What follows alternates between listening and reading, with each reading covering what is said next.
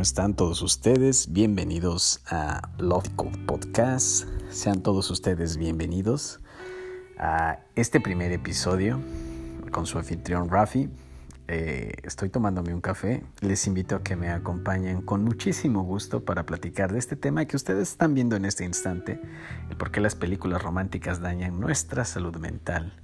Según eso, un estudio de la Universidad de Ohio, pero les invito a que tomen algo conmigo, un café, lo que más les agrade en este momento, un té, una cerveza, un whisky, lo que quieran ustedes tomar en este instante, les agradeceré mucho.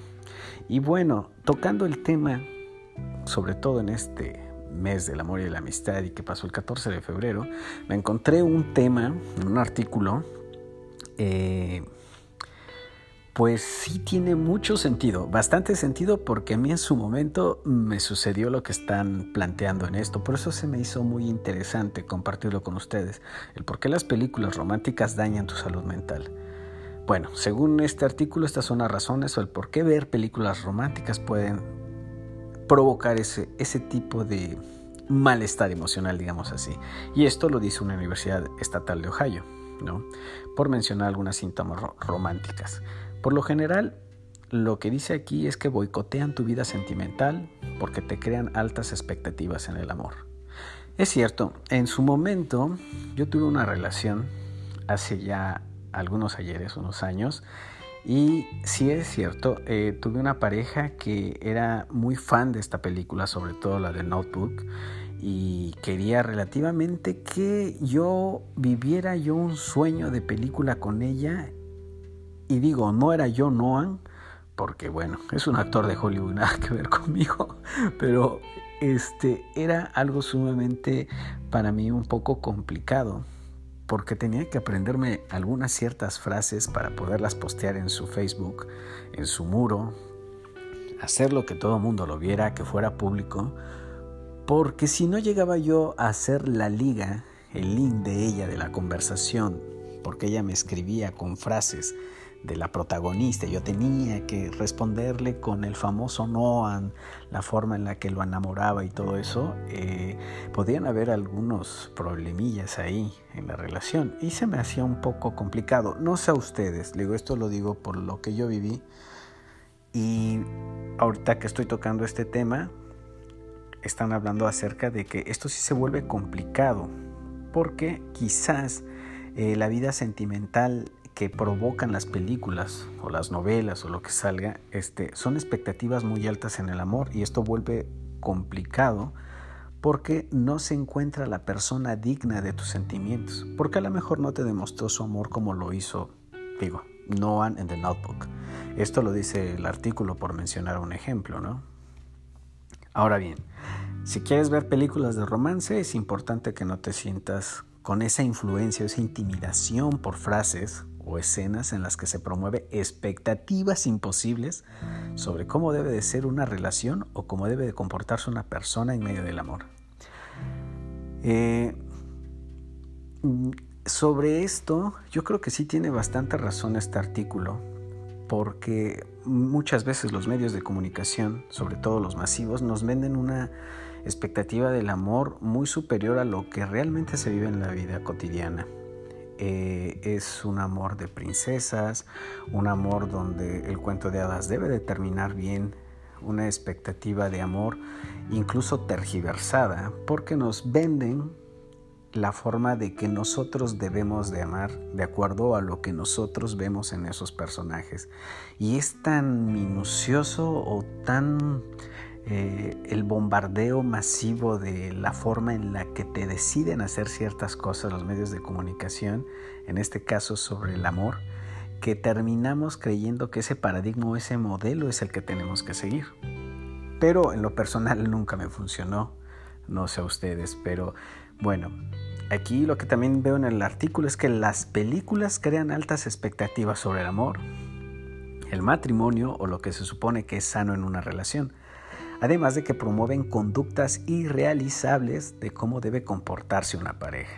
Absolutamente, eso es completamente cierto, porque hay cosas que no salen tal y como deberían de salir en una película Digo, ellos hacen esa toma no sé cuántas veces, 20, 30 tomas para que salga una, algo muy bonito sobre el amor. Y bueno, nosotros no vamos a estar experimentando con nuestras parejas para que esto sea perfecto, ¿no?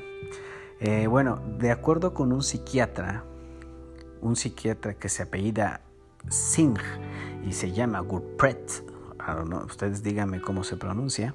Bueno, la industria de la industria cinematográfica junto con sus guiones rosas son los que imponen a tu cerebro la idea de amor perfecto y que no tiene problemas. Aunque por supuesto tampoco se trata de que tengas una pareja con quien no puedas hablar o que no te ame tal como eres. Por supuesto con la idea de que el amor es imperfecto, que el simple hecho de que somos seres. Absolutamente de acuerdo. Una de las películas más dañinas, oh Dios mío, y es, chequen, es The Notebook. Y otro que los expertos mencionan aquí que tiene una visión más realista de una relación es la de Star Wars, episodio 3, La venganza de los Sith. Pues tiene una historia de amor más fiel a la realidad, pero también es disfuncional y no tiene un final feliz. La relación entre Padme y Anakin este, de Skywalker refleja que no todo es color de rosa. Y bueno, eh, aquí hay una padre foto de que, no sé ustedes qué les refleja esta foto de esta pareja.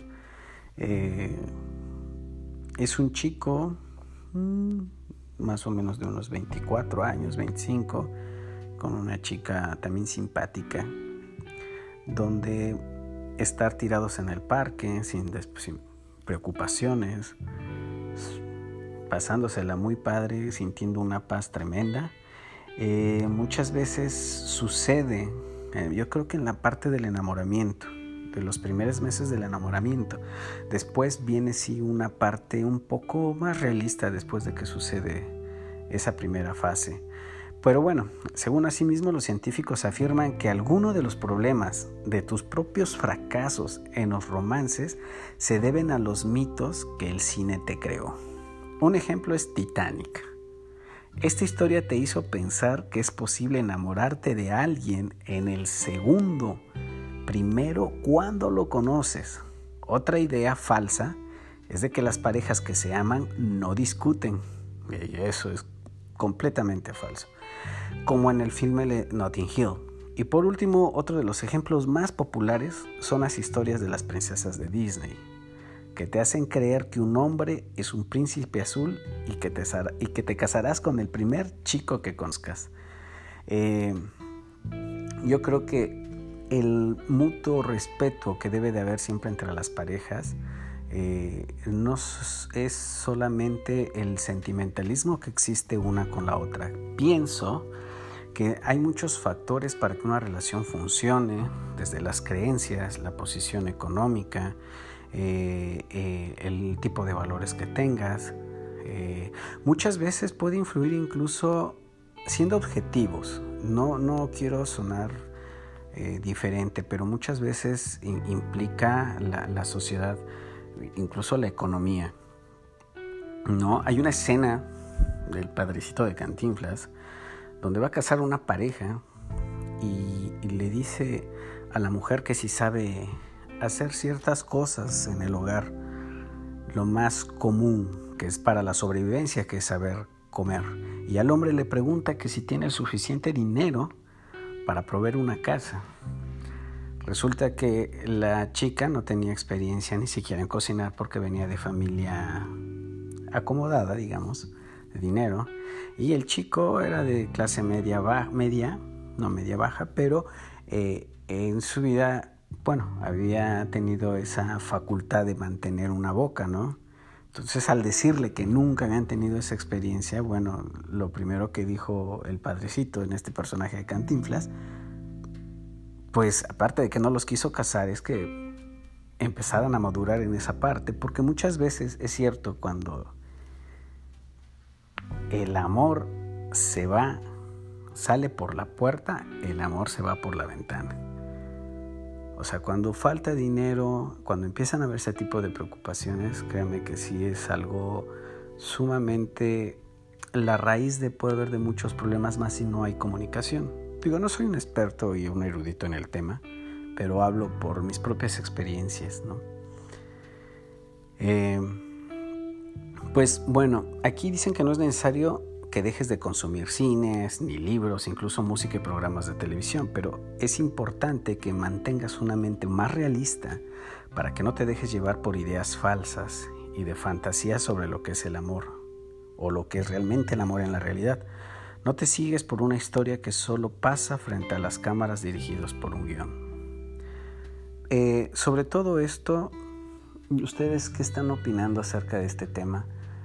¿Alguna vez les ha sucedido algo donde ustedes tengan que llevar ese paradigma de una película y ser parte de los coprotagonistas en la vida real con sus parejas, de todo lo que ustedes han vivido eh, en sus experiencias amorosas que han tenido a lo largo de su vida?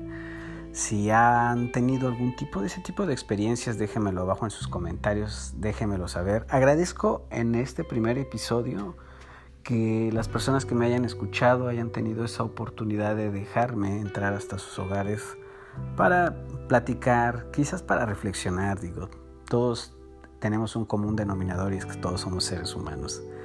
Y eso es lo más fantástico y gracias a Dios que tenemos todos salud, eh, las personas que están luchando en este momento, por todo lo que está sucediendo en el mundo, les mando un mar de bendiciones a todas esas personas, fortaleza para sus familias.